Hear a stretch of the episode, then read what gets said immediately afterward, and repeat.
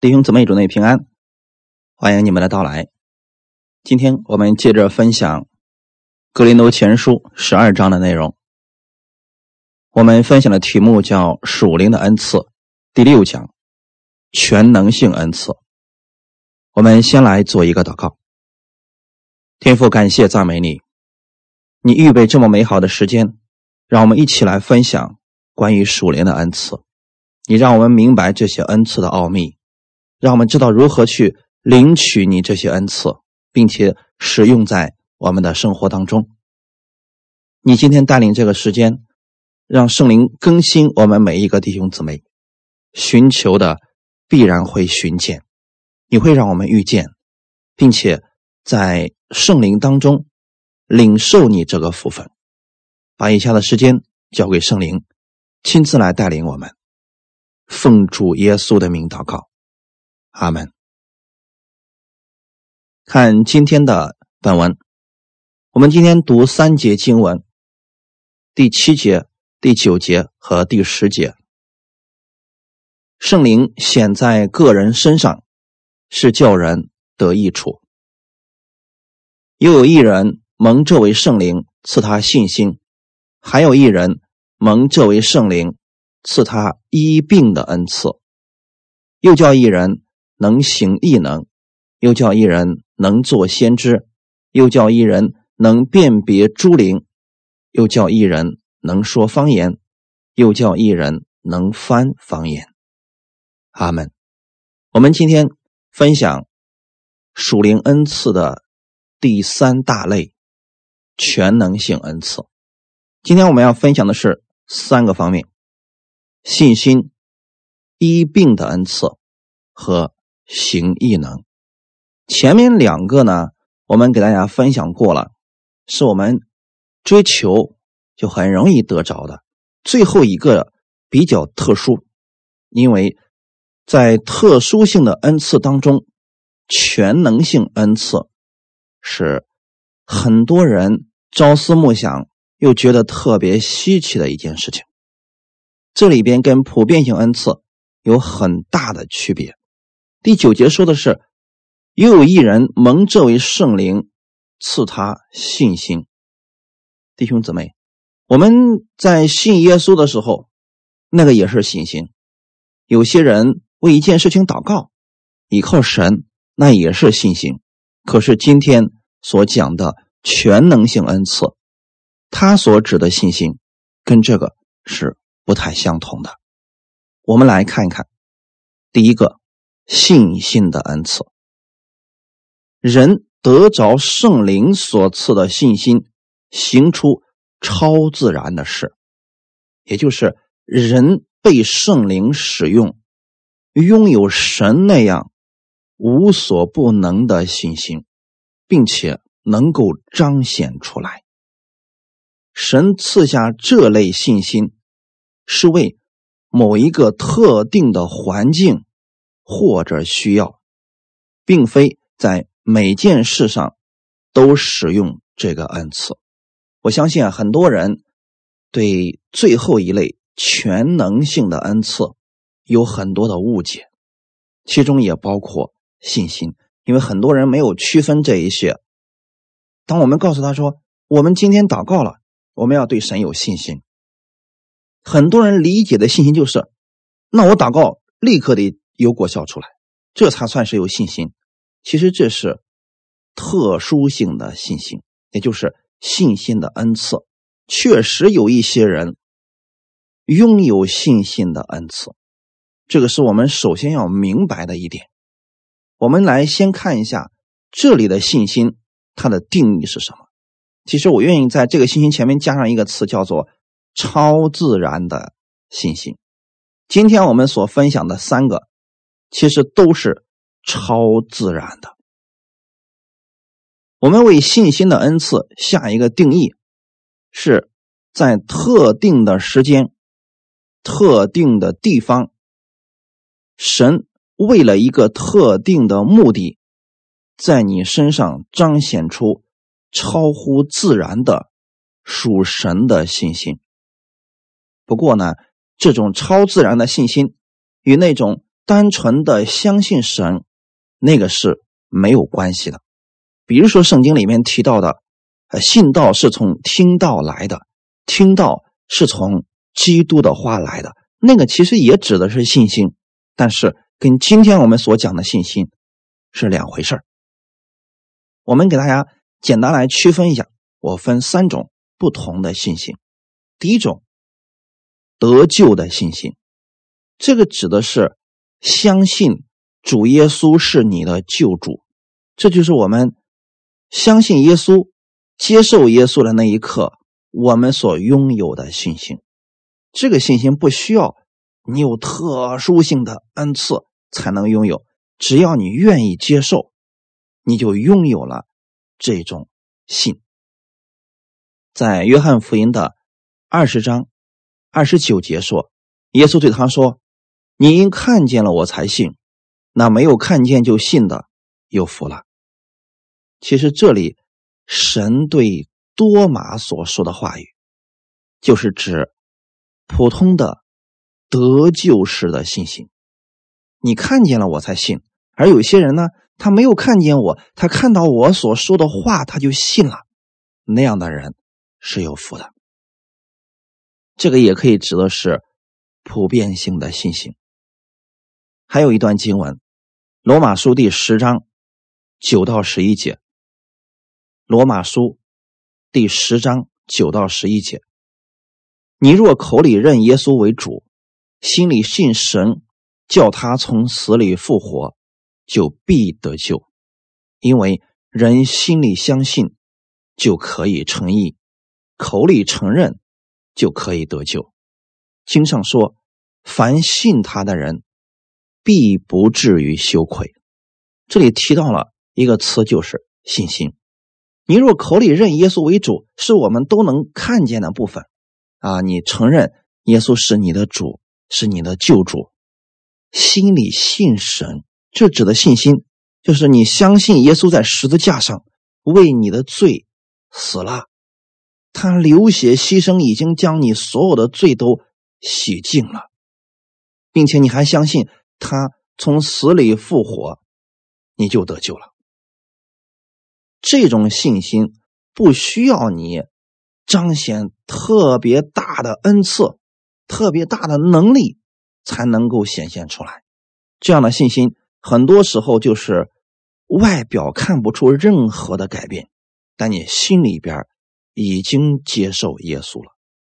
第十节说的是，因为人心里相信，就可以称义。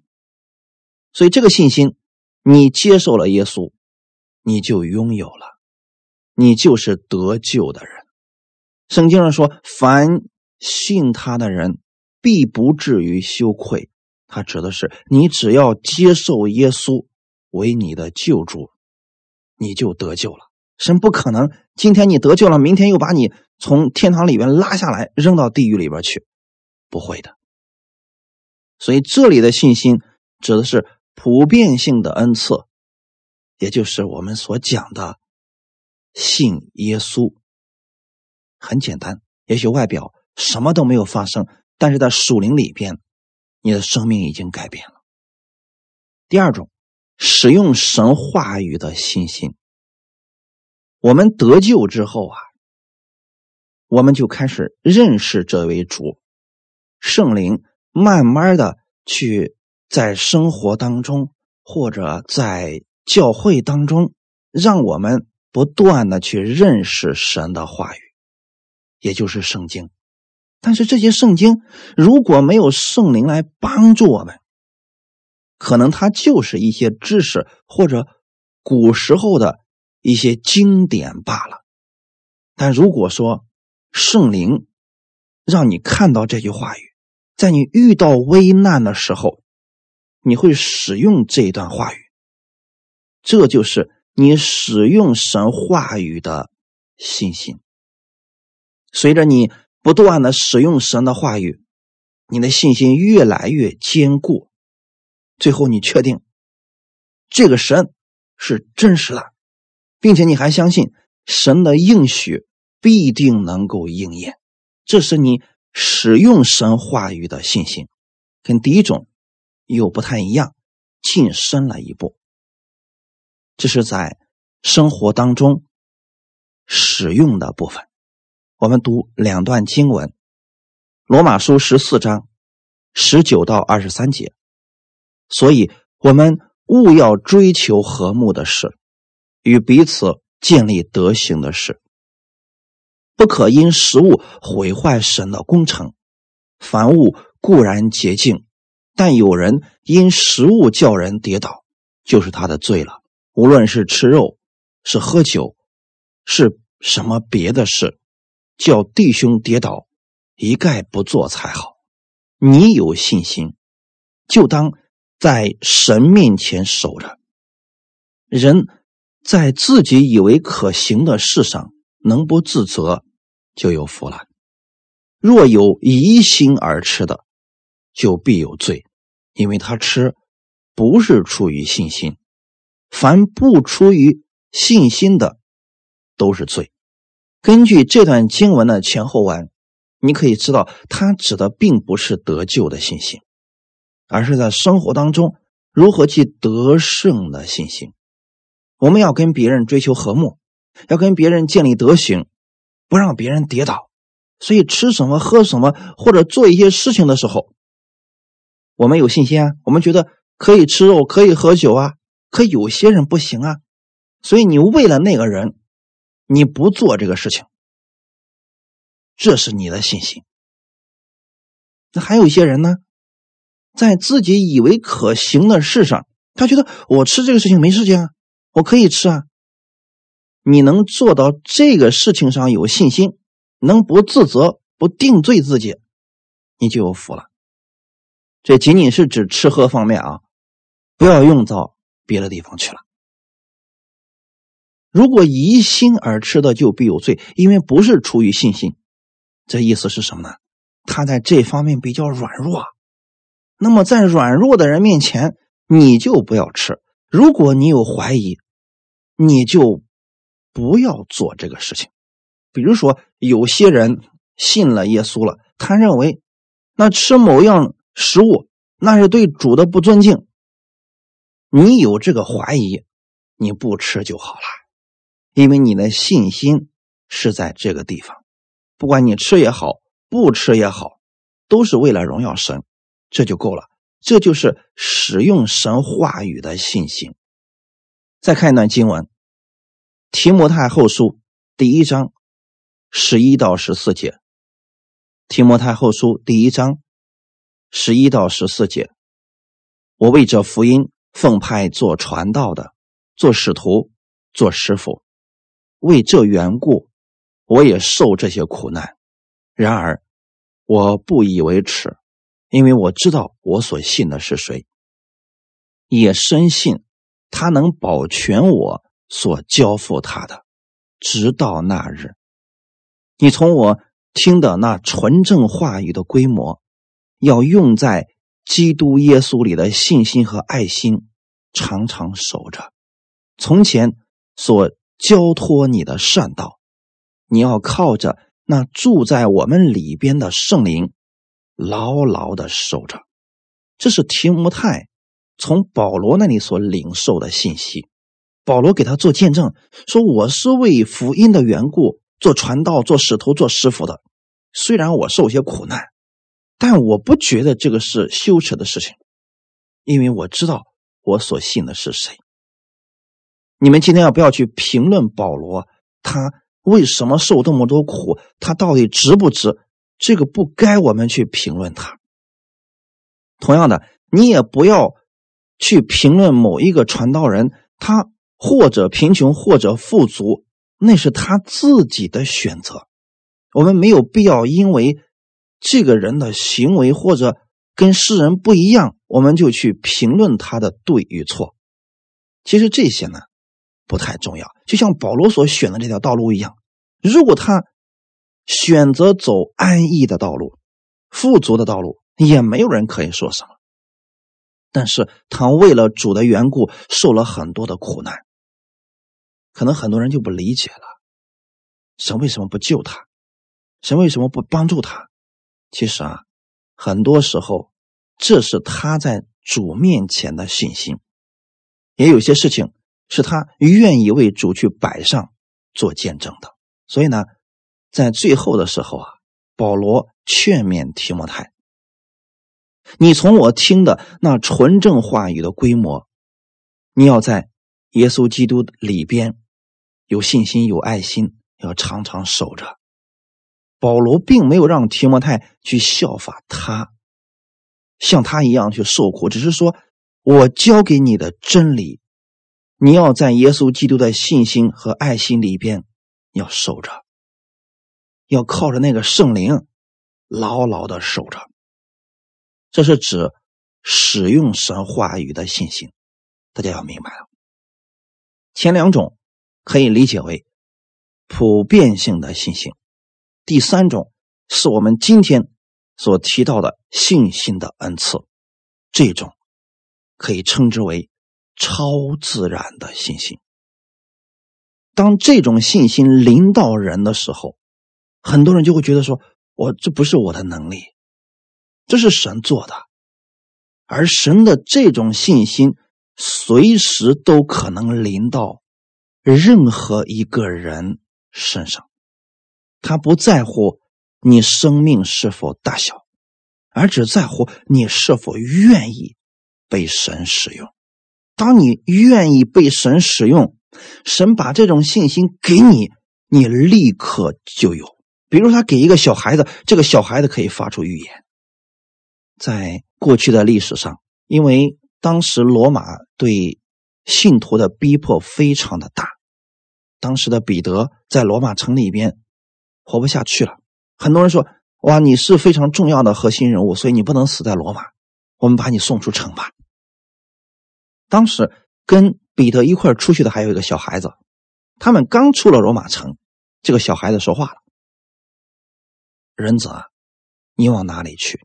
我和我的百姓都在城里边。”那当时彼得一听这个小孩子说出这样的话语，他立刻知道。这不是这个小孩子的说的，那是圣灵借着他说的。所以那一刻，他转过头，依然的进入了罗马城，最后为主耶稣的缘故倒钉十字架。那这个事情，我们可以称之为超自然的信心。你看那个小孩子，但不是他能想出来的，只是神在那一个时刻。使用他，从这个角度来说，你们每一个人，只要你愿意，圣灵都可以使用你。这种恩赐不是操练出来的，而是你愿意成为一个器皿，被圣灵使用，圣灵就会给你这种超自然的信心。它不是长久的，它是短暂性的。你不要说每一件事情。都是这个样子，不可能。所以，如果你遇到你周围的人曾经给你发了个预言，特别的准，或者某一个人给你祷告，当时就好了，你千万不要陷入一个误区，认为以后每次他的祷告都会如此。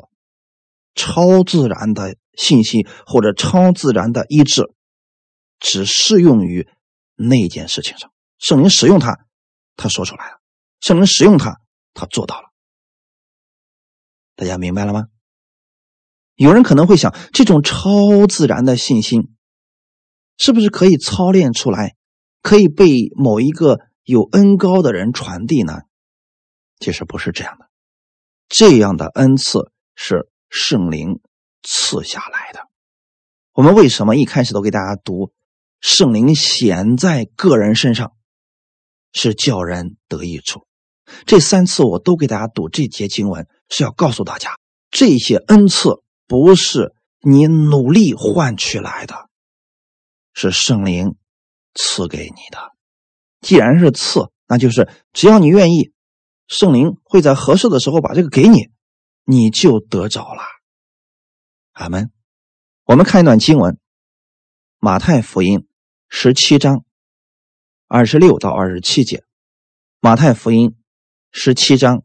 二十六到二十七节，彼得说：“是向外人。”耶稣说：“既然如此，儿子就可以免税了。但恐怕触犯他们。你且往海边去钓鱼，把先钓上来的鱼拿起来，开了它的口，必得一块钱，可以拿去给他们做你我的税银。有人就问耶稣啊，说是现在你说我们纳税可不可以啊？到底要不要纳税啊？你是神的儿子啊，你怎么可以让世人去纳税呢？这个不合情理啊！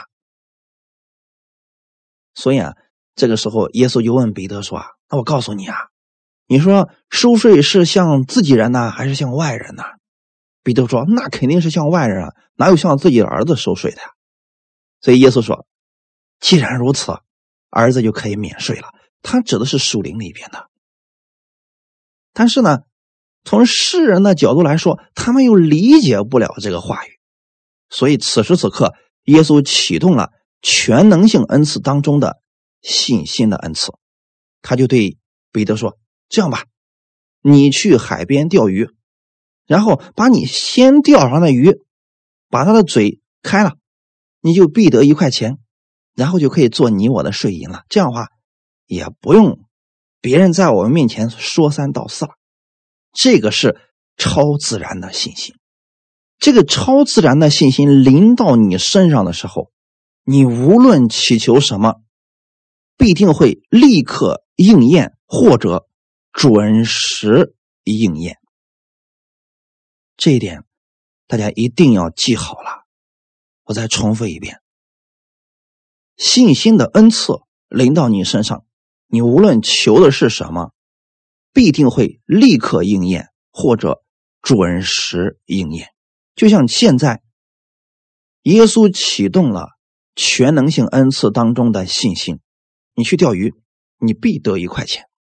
那现在彼得无法用理性去解释现在这个信心的恩赐，因为他不符合逻辑，不符合理性，更不符合自然规律。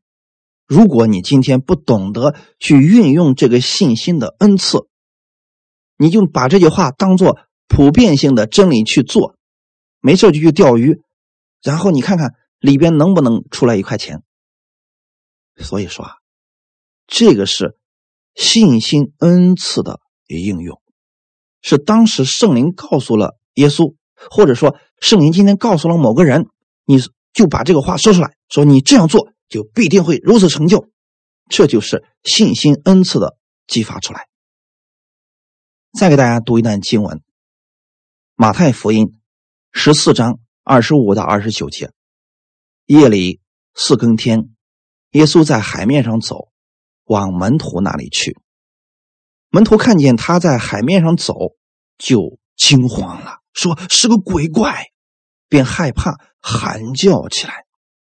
耶稣连忙对他们说：“你们放心，是我，不要怕。”彼得说：“主，如果是你，请叫我从水面上走到你那里去。”耶稣说：“你来吧。”彼得就从船上下去，在水面上走，要到耶稣那里去。其实这个简单来讲，这也属于全能性恩赐当中的信心的恩赐。他是在特定的时间、特定的地方要彰显神的大能，所以你不要去求说主啊，那我今天我要这么去试一下，不管用的。旧约圣经当中曾经也有过类似于全能性恩赐的彰显，比如说但以理，我们知道他是一个有信心的人，但是但以理他能够敢于进这个狮子坑。那不是随随便便他就可以去做这个事情。他在神面前已经祷告了，神已经跟他有交流了，所以他知道说：“我不会死的，神肯定会封住这狮子的口。”但是今天你不要说了，那我从楼上跳下去试试看，神肯定也会拖着我的。所以不要随随便便的乱用全能性恩赐。但以理他的信心确实是神告诉他的。有很多时候啊，当你缺乏信心的时候，神的这种全能性恩赐便会临到你身上。比如说，突然神给你说一句话语，突然神给你一个安慰，突然神记着某一个人给你说一句话语，你立刻得着安慰了。其实你记得所有的这些恩赐，是为了你得益处。我们要正确的去使用信心的恩赐。阿门。这个恩赐并不能应用在每一件事情上，因为很多时候我们生活当中。所需要的并不是这种全能性恩赐，而是普遍性恩赐。圣灵在那件事情上告诉了你，你立刻说出来，就彰显神的荣耀。这一点我们一定要分清楚，免得进入了误区。很多人就是因为把普遍性信心和特殊性信心没有分辨开来。所以他就说：“哎，你给我祷告一下，看看神今天跟你说什么话了没有？或者说，这个人曾经为某一个人祷告，立刻得医治，他就找这个人祷告说：‘你给我祷告，也让我立刻得医治。’那他给他祷告了，神没有给他说话，他就不能随便乱说话。所以不要乱用了信心的恩赐。即便这个人过去有很多次都被圣灵启用了信心的恩赐，也不代表。”在他以后的每一件事情上，都是用信心的恩赐在生活，这是两回事儿。在旧约的时候，有一个非常伟大的先知叫以利亚，他一生当中行了许多的神迹，有很多确实就是全能性恩赐，但是也不代表每一件事情他都是立刻彰显的。要不然他也不会软弱到在罗藤树下求死了。那我今天就借着《列王记上》十七章以利亚的这一段故事来告诉大家，全能性恩赐信心是怎么样表现出来的。以利亚凭着信心领受了神很多的神迹奇事，他在罗藤树下已经没有信心了，一心想死，就觉得说。这个世界上他太孤单了，神的先知们都被杀完了，就剩他自己了。这个时候他也不想走了。一个人软弱到这个地步，你告诉他他有信心吗？没有信心。可是这个时候，神在他身上体现出来了信心的恩赐。神派乌鸦每天给他叼饼和肉，可能就是肉夹馍或者汉堡包。圣经上说的是乌鸦每早晚都给他叼饼和肉。无论如何，这件事情你们读就知道，那是需要超自然的信心。如果你不相信这一段是超自然的信心，你可以去试一下，在你家的附近找一道河流，找一棵树，你也学学伊利亚，你看看会不会有乌鸦过来给你叼饼和肉。甭管你信心多大，你如何宣告？你看这个事儿能不能成就？因为这个是我们所讲的全能性恩赐当中的信心的恩赐，所以不要乱用了。你把这两个分清楚了，它就简单了。一个是普遍性的信心，一个是特殊性的信心。今天我们所讲的是特殊性恩赐。不是每一件事情上你如此求，神都会给你这样成就，而是你在求的时候，神告诉你了，那这个事儿就会如此成就。你领受并且把它说出来，但是切记不要乱用信心的恩赐。比如有一些人说了，只要有信心，凡事都可行；只要有信心，做什么都可以。结果他不上班。天天对着这个银行卡去抹油，钱进来。哎，其实吧，这些啊，我们不要去模仿。信心的恩赐的运行原则也不会脱离圣经，更不会使人懒惰混乱。所有的恩赐都是给我们带来益处。这是第一个信心的恩赐。希望大家能够区分出来。第二种，医病的恩赐，还有一人蒙这位圣灵赐他医病的恩赐。这个医病的恩赐也不是操练来的，也是赐下来的。所以现在有一些人去搞先知性培训、恩赐性培训，其实只不过是告诉你这其中的原则。你要得着这些，绝对不是他们跟他们去学，让他们给你传递，而是你向圣灵祷告，圣灵赐给你的。换句话来讲，你只要系统的、顺序的听完我们这些系列的讲道，你就明白了这些。你去祷告，神就会赐给你，就这么简单。每天领受一点，认识一点，你知道这些原则了，你向圣灵祷告，这些都是圣灵赐给你的。我们先来看一下定义。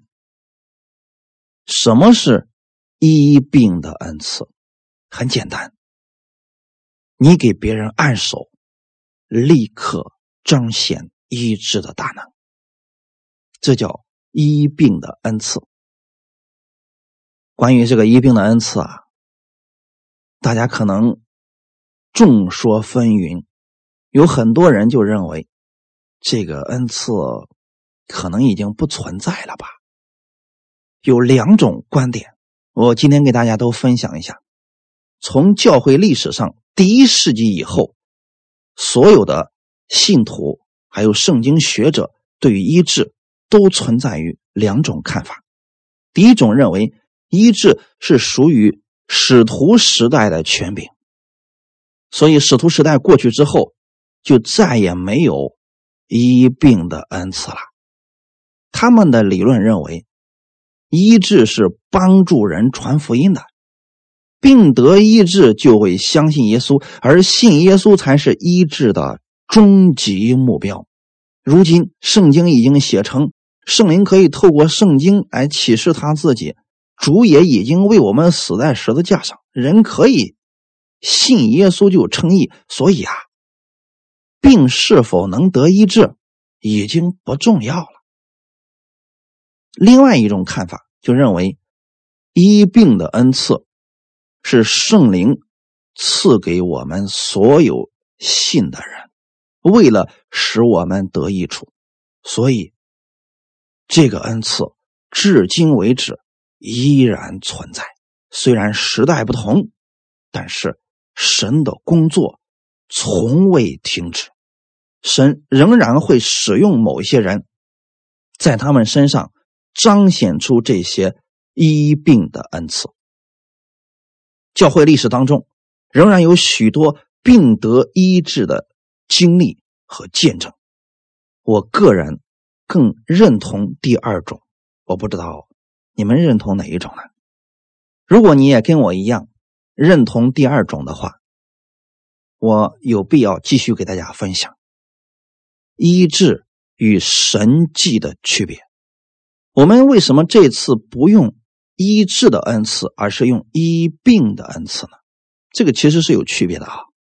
医治与神迹有所不同，医治是除去患病的地方，而神迹是具有创造力的。换句话来讲，神迹是由无到有，或者说及时见效的。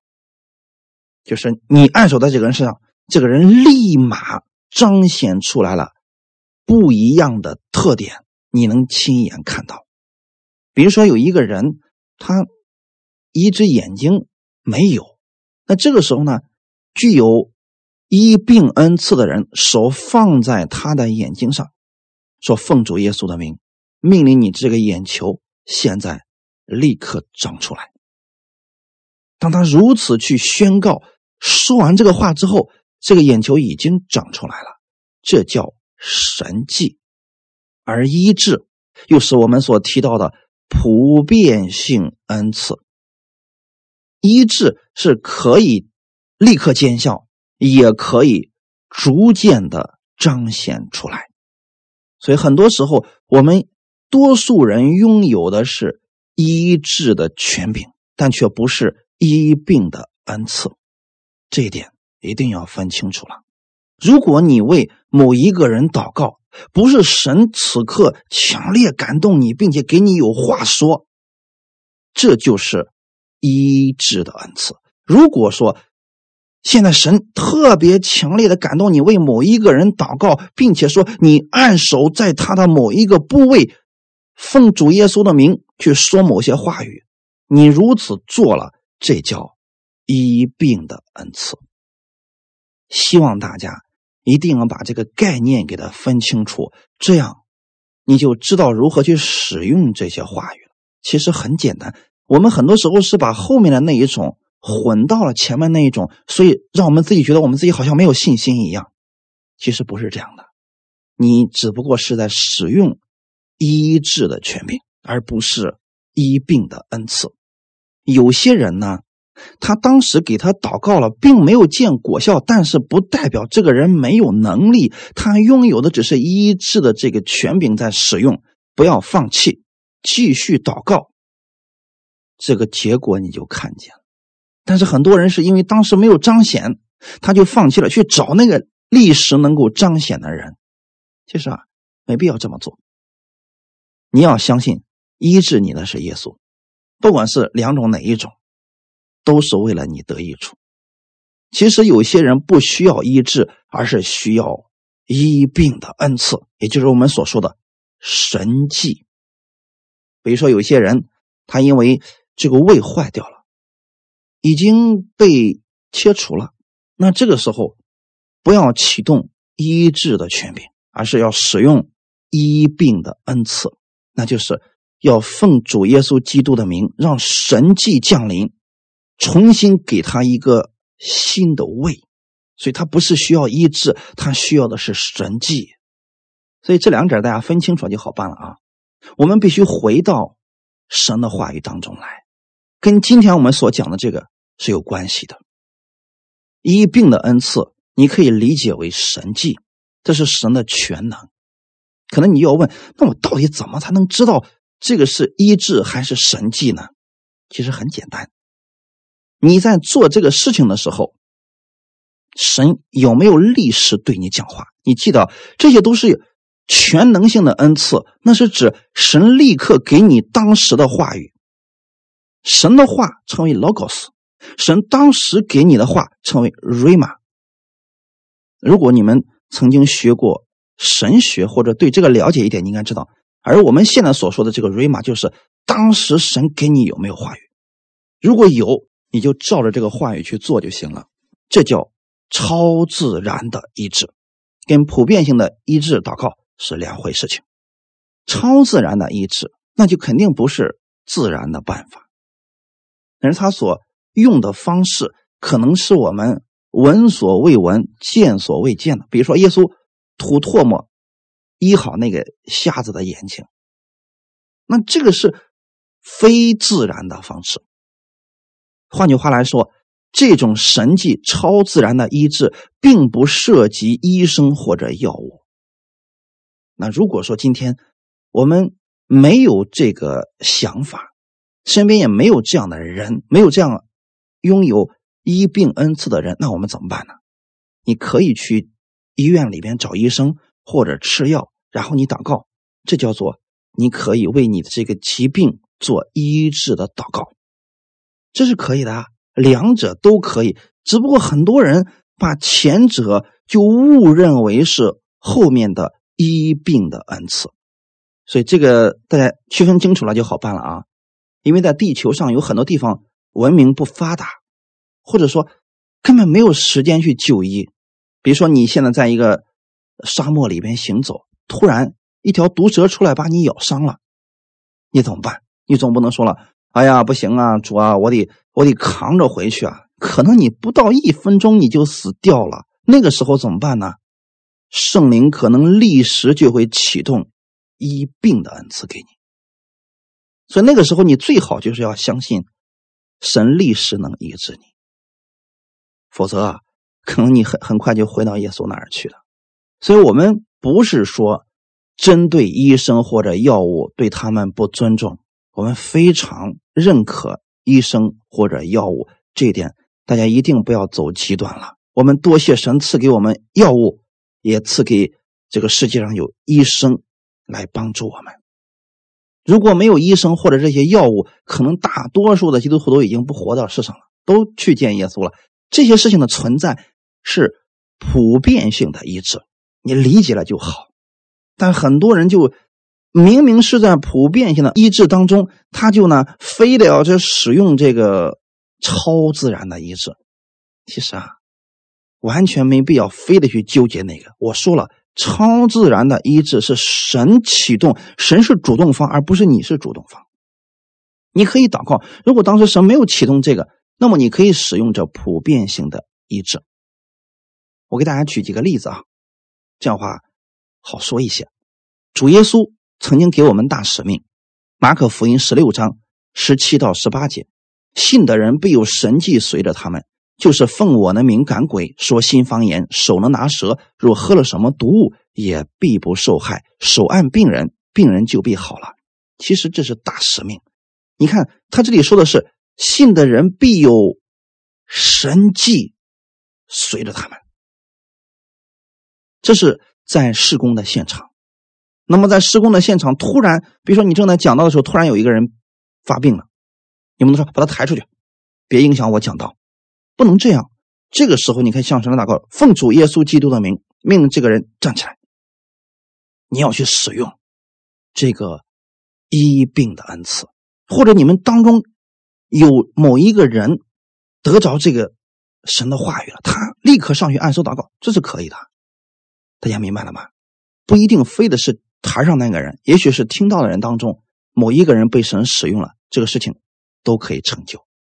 所以在得着恩赐的这件事情上，不要去羡慕别人生命大小。他是讲到的，是唱歌的，甚至他可能是清理卫生的，都可能被神使用。关键是我们这个器皿愿不愿意被神使用。雅各书第五章十四到十五节，你们中间有病的呢，他就该请教会的长老来，他们可以奉主的名用油抹他，为他祷告，出于信心的祷告。要救那病人，主必叫他起来。他若犯了罪，也必蒙赦免。很明显，这个呢，就是传讲医病的祷告，为病人按手祷告。但是切记，这里所用的并不是神迹，而是说什么呢？你按照普遍性的医治去祷告，或者你按照。医病性的恩赐去祷告，你要看神给你什么带领，但是切记不可走极端，不要说我今天已经为你祷告了，神已经成就了，所以以后不要吃这个药了。这个切记，这是禁忌，大家不要随便用，这样话会误导人的啊。他如果已经好了，他自然就不吃药了。但是在他还没有这个信心之前，你不要给他说这样的话语。为什么医病性的恩赐是放在信心的后面？因为我们每一个人信心不同，你不能把你的信心强加给那个信心小的。我已经给你祷告了，主耶稣说这事已经成了，所以从现在开始你别吃药，你吃药就是没信心啊！别这么去误导人。今天有一些特殊的宗派里面就这么去误导别人的。我们千万要有分辨力啊！你可以一边吃药一边祷告，或者让神给你赐一个专业医生，这都都是可以的呀。为什么非得要把普遍性的医治要拉入到特殊性的恩赐当中？所以大家一定要明白啊！我给大家举两个特殊性的恩赐医病的恩赐，它的使用例子，你们就明白了。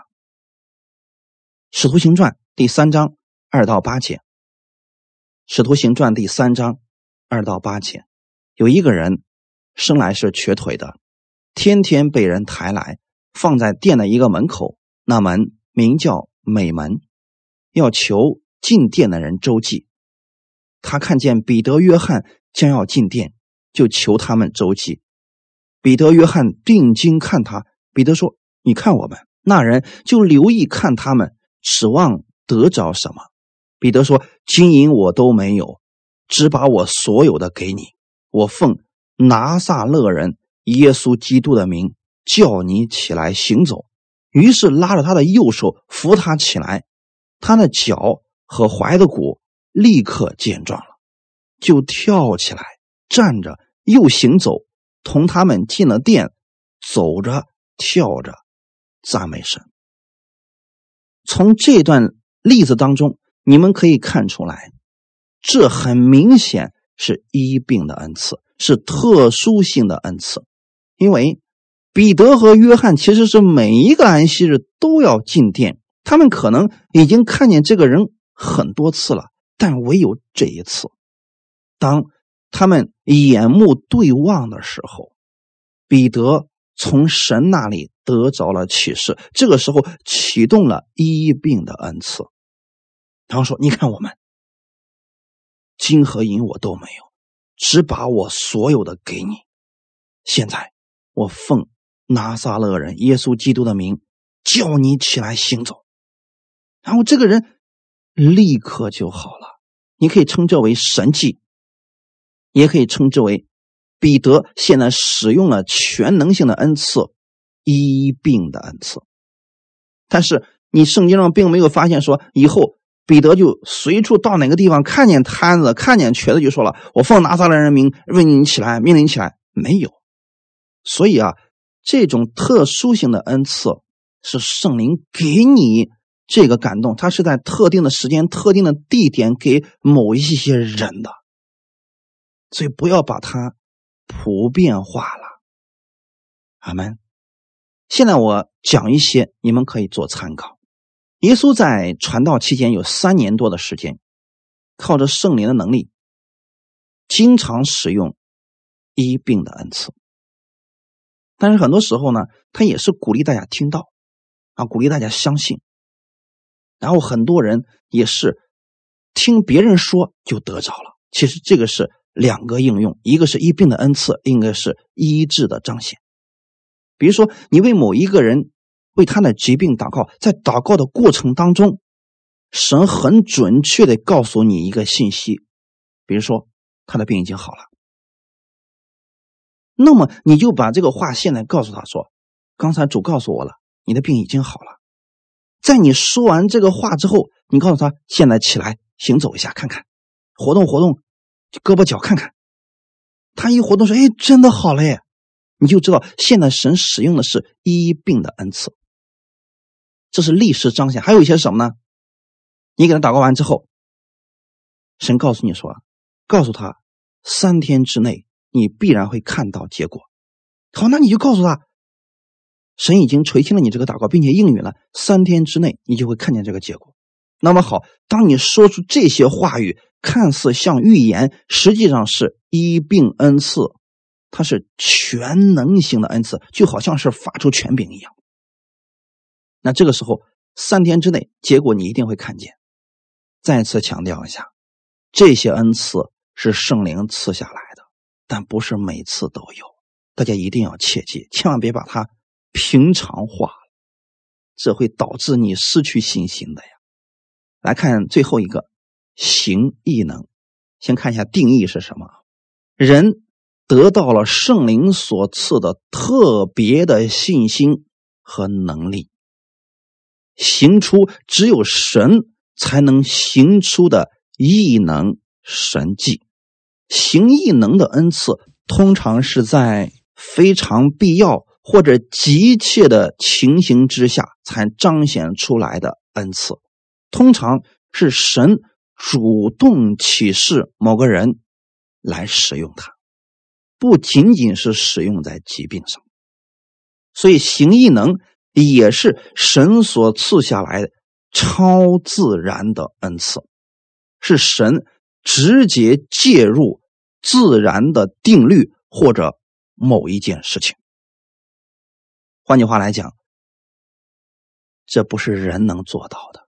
也不是你想什么时候做就什么时候做的，那是神告诉你，并且神直接介入。比如说旧约当中日头停止，红海分开，水变酒，五饼二鱼喂饱五千人，还有耶稣在水面上行走，这些都叫异能。而且呢，你应该相信，这些异能、这些超自然的恩赐，不是你想、你求他就给你的，他是在特定的时间、特定的地点要彰显神的荣耀。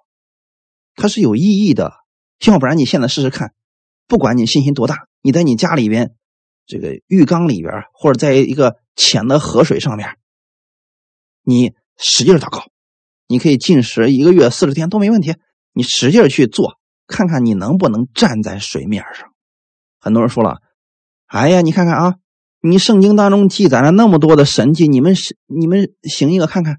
你们耶稣都站在海面上了，你信心大，你站在海面上，我就相信你那个主。人们现在不相信神迹，是因为他们不懂得应用这些神迹，也不知道这些到底怎么区分，所以啊，这些根本就不是人求来的东西，强加在人的信心上，那怎么能够实现呢？结果呢，因为这些事情没有实现，所以很多人就说了：“哎呀，哪有神迹啊？神迹早都过时了，呃，这个医治也都过时了。”很多人的焦点错了，比如说你给十个人祷告，九个人得医治，有一个没得医治，他们就说了：为什么那个没得医治？如果你们的神有能力，为什么那个没得医治呢？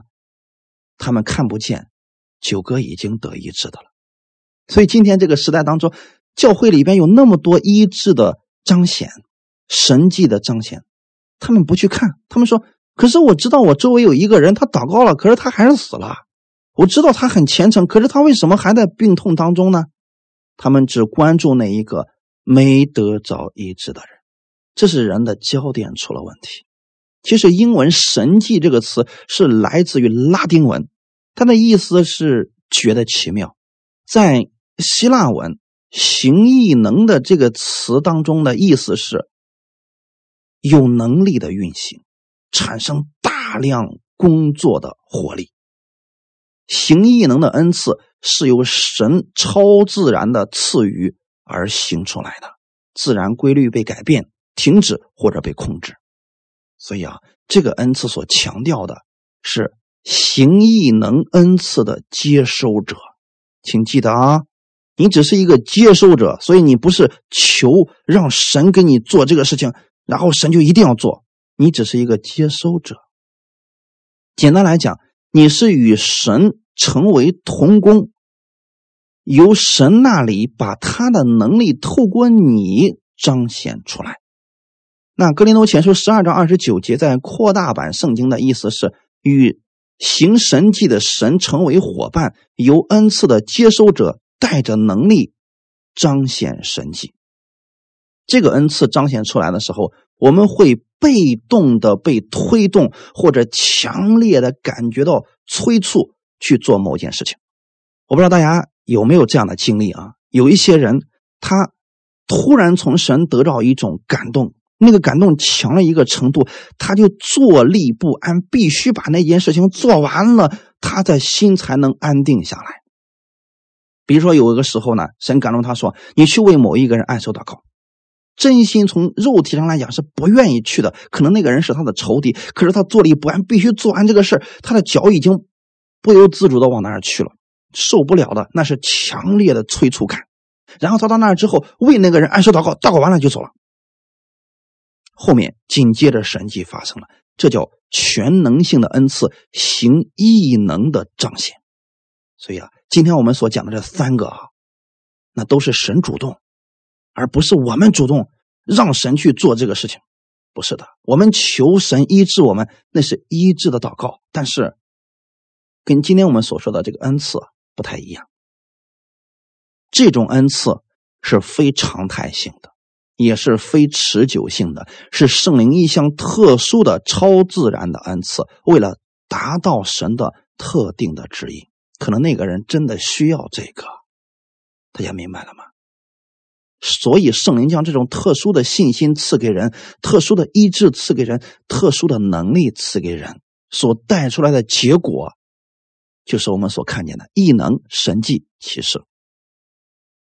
借着这样的信心，神将他的大能透过他的器皿来完成特殊的使命，比如说让大自然发生改变，一病赶鬼、死人复活等等。最后呢，我透过一段经文来解释下行异能，大家就明白了啊。约书亚记第十章十二到十四节，约书亚记第十章。十二到十四节，当耶和华将亚摩利人交付以色列人的日子，约书亚就祷告耶和华，在以色列人眼前说：“日头啊，你要停在基边；月亮啊，你要止在亚亚伦谷。”于是日头停留，月亮止住，只等国民向敌人报仇。这事岂不是？写在亚沙尔书上吗？日头在天当中停住，不急速下落，约有一日之久。在这日以前，这日以后，耶和华听人的祷告，没有像这日的，是因耶和华为以色列征战。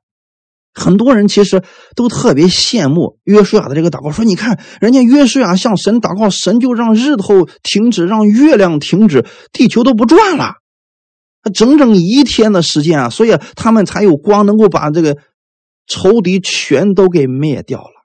所以人们就羡慕说：‘哎呀，这个才是神迹呀！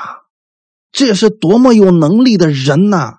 人们把焦点放在约书亚身上，实际上焦点不应该在约书亚身上。”而是最后那一句，是因耶和华为以色列征战。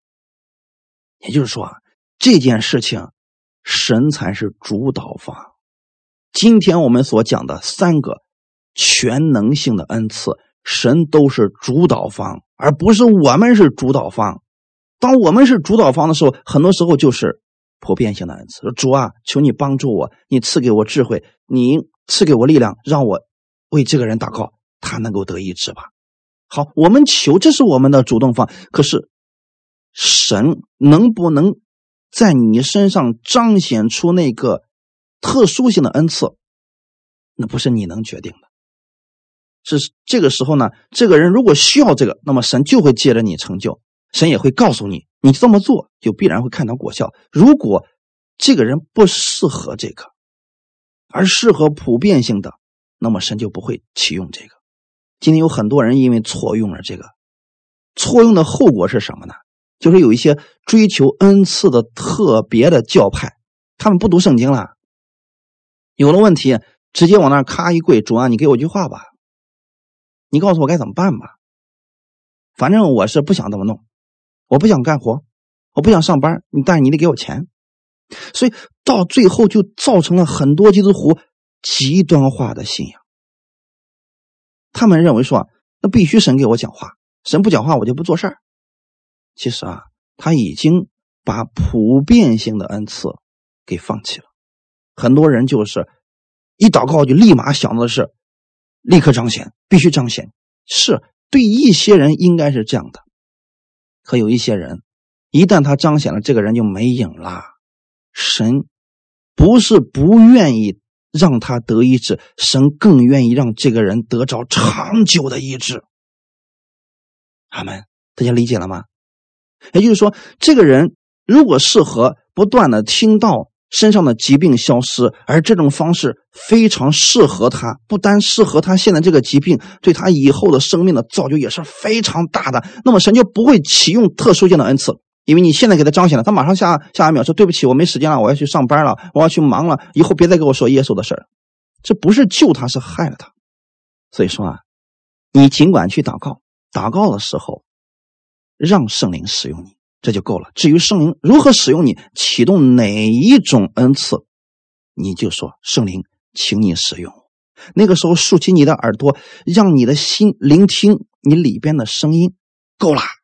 我说的是灵的耳朵啊，不是你这个肉体的耳朵啊。最后还是那段话语，第七节，十二章第七节，圣灵显在个人身上是叫人得益处。我们很多人人以为啊，得到这种全能性的恩赐，那都是极其厉害的人物。实际上，这些都是非持久性的恩赐。真正的还应该回到圣经当中去聆听他的道，去应用他的话语，这个对我们的生命成长更有益处。总之，各样的恩赐都为了你得益处。神知道哪个更适合你，所以说，如果你的祷告现在没有立刻彰显，也不要灰心，请继续祷告，扎根在他的话语上，不放弃，你一定会在主的话语上见证他的荣耀。我们一起来祷告，天父，感谢赞美你，谢谢你借着这样的话语。让我们明白了全能性的恩赐，全能性的恩赐是超自然的恩赐，是圣灵使用我们彰显他的荣。但这样的恩赐是在特定的时间、特定的地方，为了一个特定的目的。主啊，请你使用我，让我在施工的现场，你让我启动里边圣灵的这些恩赐。你知道这个人需要的是什么，请你使用我。我知道这些恩赐都在我里面了。你更知道这个人适合用哪一种恩赐去服侍。我愿意去服侍弟兄姊妹，帮助我，让我在属灵的恩赐上更多的认识圣灵的能力。我知道我只是一个器皿，我愿意成为一个被你使用的器皿，引导我，更新我。一切荣耀都归给你。奉主耶稣的名祷告，阿门。